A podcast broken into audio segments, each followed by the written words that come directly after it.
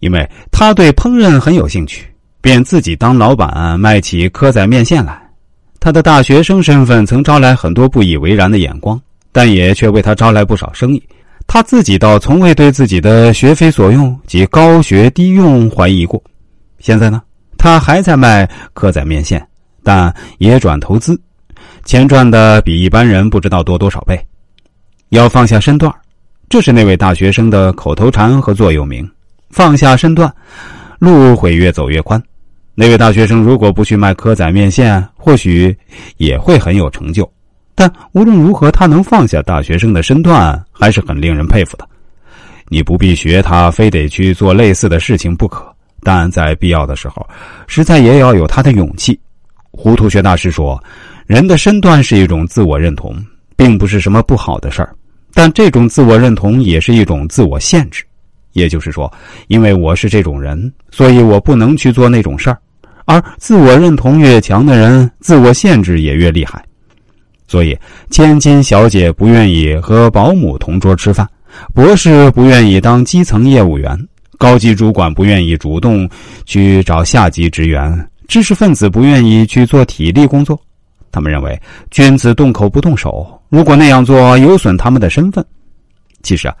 这种身段只会让人的路越走越窄，并不是说有身段的人就不能有得意的人生，但在非常时刻，如果还放不下身段，那么会让自己无路可走。像博士，如果找不到工作又不愿意当业务员，那就只有挨饿了。如果能放下身段，那么路就越走越宽，也没有走不通的路。你如果想在社会上走出一条路来，那么就要放下身段。也就是放下你的学历，放下你的家庭背景，放下你的身份，让自己回归到普通人，同时也要不在乎别人的眼光和议论，做你认为值得做的事儿，走你认为值得走的路。放下身段比放不下身段的人在竞争上多了几个优势。首先，能放下身段的人，他的思考富有高度的弹性，不会有刻板的观念。而能吸收各种信息，形成一个庞大而多样的信息库，这将是他的本钱。其次，能放下身段的人，能比别人早一步抓好机会，也能比别人抓到更多的机会，因为他没有身段的顾虑。有一则这样的故事：一千金小姐随着婢女在饥荒中逃难，干粮吃完后，婢女要小姐一起去乞讨。千金小姐说：“我是小姐，不愿意去。”结果呢，只能挨了面子，饿了肚皮。